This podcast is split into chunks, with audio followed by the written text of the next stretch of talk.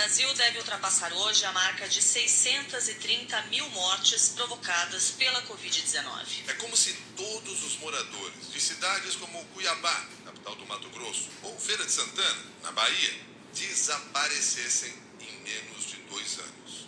Só ontem foram 917 mortes. Foi o segundo dia seguido com mais de 900 óbitos. A média diária de mortes aumentou 168% em duas semanas está em 689, o mesmo patamar de agosto do ano passado. O número de novos casos bateu mais um recorde: 286.050 em 24 horas.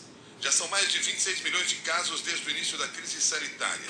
Em média, 188 mil pessoas ficam doentes todos os dias.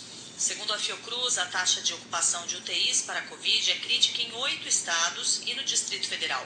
Amazonas, Piauí, Pernambuco, Mato Grosso do Sul, Mato Grosso, Goiás, Espírito Santo, Rio Grande do Norte e Distrito Federal têm mais de 80% dos leitos ocupados. No Mato Grosso do Sul, a taxa está em 103%. E o perfil dos pacientes internados é o maior exemplo da importância de completar o esquema vacinal.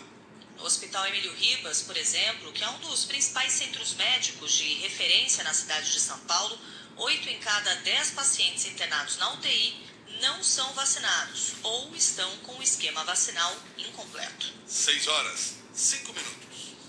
O ministro do Supremo Tribunal Federal, Alexandre de Moraes, determinou que o ex-ministro da Educação, Abraham Weintraub, preste depoimento hoje à Polícia Federal. O ex-ministro de Bolsonaro vai ser cobrado a dar explicações sobre um vídeo publicado nas redes sociais em que são compartilhadas diversas informações falsas sobre o STF e os ministros, como consta no despacho do relator.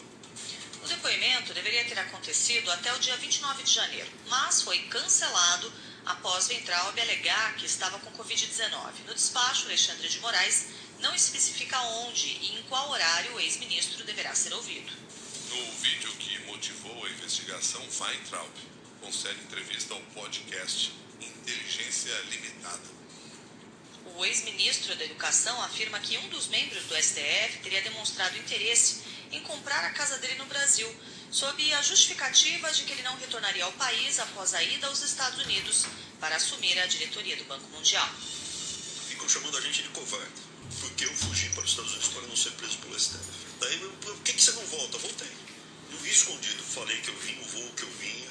A minha residência, moro numa casa, num condomínio fechado, uma casa boa. Um juiz do STF estava procurando casa na região, dentro do condomínio. Viu a minha casa e falou, pô, casa bonita, hein? E quem é? Falaram, Abraão Weintraub. Pergunta para ele se ele não quer vender para mim. Não tá à venda. Pergunta para ele se ele não quer vender para mim, já que ele não vai voltar mais pro Brasil. O que, que você acha disso? É adequado? Esse juiz me negou habeas corpus. E aí o que, que acontece? Então vamos lá. Ele sabe onde eu moro. Tem um endereço. Ele quer comprar minha casa. Abraham Weintraub deixou o governo Bolsonaro em junho de 2020 sob fortes críticas e ameaçado de sofrer um processo de impeachment.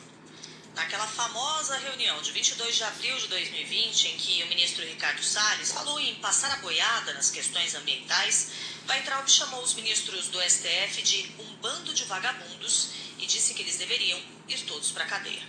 Seis horas, sete minutos. O ministro da Educação, Milton Ribeiro, vai assinar hoje a portaria que aumenta em 33,24% o piso salarial dos professores da educação básica. Com o reajuste anunciado pelo presidente Jair Bolsonaro na semana passada, o valor do piso da categoria passa de R$ 2.886 para R$ 3.845. A Confederação Nacional dos Municípios calcula que o aumento vai causar um impacto de 34 bilhões de reais nos cofres das prefeituras e ameaça entrar na justiça contra o reajuste. Durante a live de quinta-feira, o presidente Bolsonaro disse que tem dinheiro para oferecer o reajuste salarial dos professores e criticou a Confederação dos Prefeitos. Convém lembrar que o piso salarial é definido pelo governo federal, mas quem paga os salários da educação básica são as prefeituras e os governos estaduais. 6 e 8 agora. A Justiça do Rio de Janeiro manteve a prisão temporária por 30 dias dos três homens que mataram o congolês Moise a pauladas na Barra da Tijuca. A Polícia Civil ouviu ontem o policial militar Alauir Matos de Faria, apontado por testemunhas como dono do quiosque Piruta, onde Moise trabalhava recentemente. Piruta fica ao lado do quiosque Tropicália, onde o crime aconteceu. O PM e a irmã Viviane Faria prestaram depoimento na Delegacia de Homicídios da capital por cerca de oito horas. O advogado do PM, Lennon Correia, afirmou que o agente não estava no quiosque na hora do crime, nem é dono do estabelecimento. Ele não viu nada, ele estava em casa. E ele, ele confirma isso, ele tem como provar. Está provado que ele não estava lá no local no acidente. Ele estava sempre lá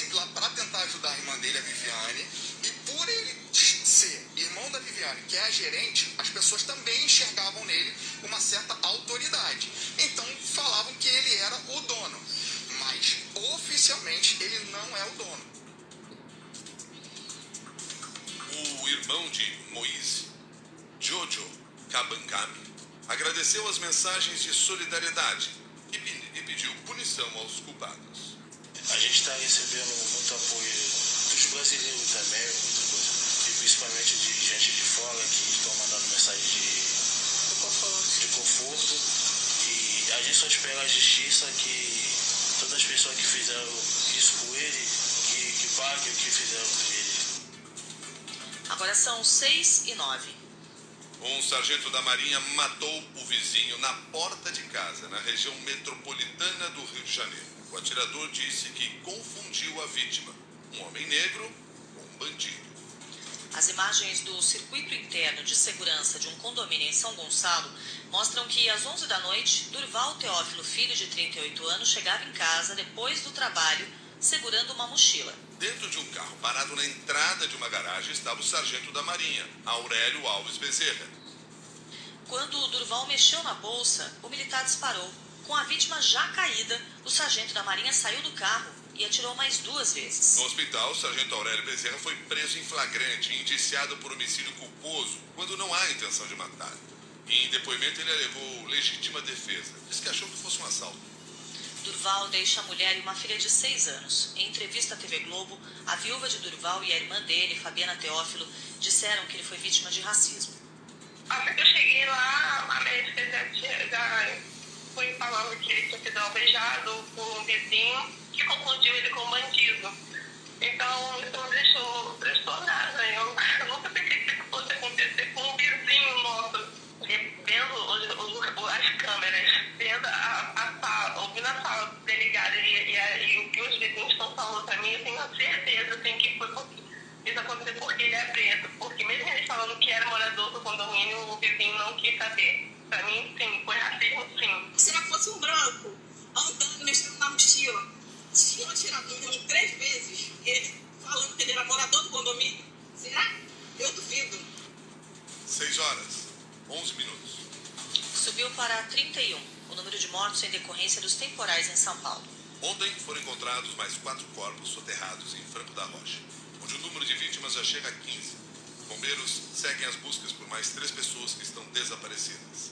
O governador de São Paulo, João Dória, esteve no local da tragédia e anunciou a destinação de mais de 3 milhões de reais para o município. Mais um milhão de reais para o atendimento às vítimas e mais 2 milhões de reais para a recuperação da estrutura urbana da cidade e as necessidades para que minimamente tenham condições de restabelecer, tão logo as chuvas cessem com as obras, a normalidade de vida aqui em Franco da Rocha. 6 e 12.